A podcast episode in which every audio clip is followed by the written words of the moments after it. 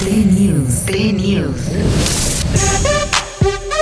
Usher se llevó a casa su propio anillo después de encabezar el espectáculo de medio tiempo del Super Bowl 2024 en el Allegiant Stadium de Las Vegas. El cantante y su novia Jennifer tuvieron una licencia de matrimonio en el condado de Clark, Nevada, el 8 de febrero y el Daily Mail informó que la pareja se casó después del gran juego. Usher de 45 años y Jennifer de 39 confirmaron su romance en octubre de 2019 cuando la ejecutiva de Epic Records compartió una foto de los dos besándose en el Hollywood al cabo de un año se reveló que la pareja estaba esperando su primer hijo juntos y en 2020 le dieron la bienvenida a la bebé.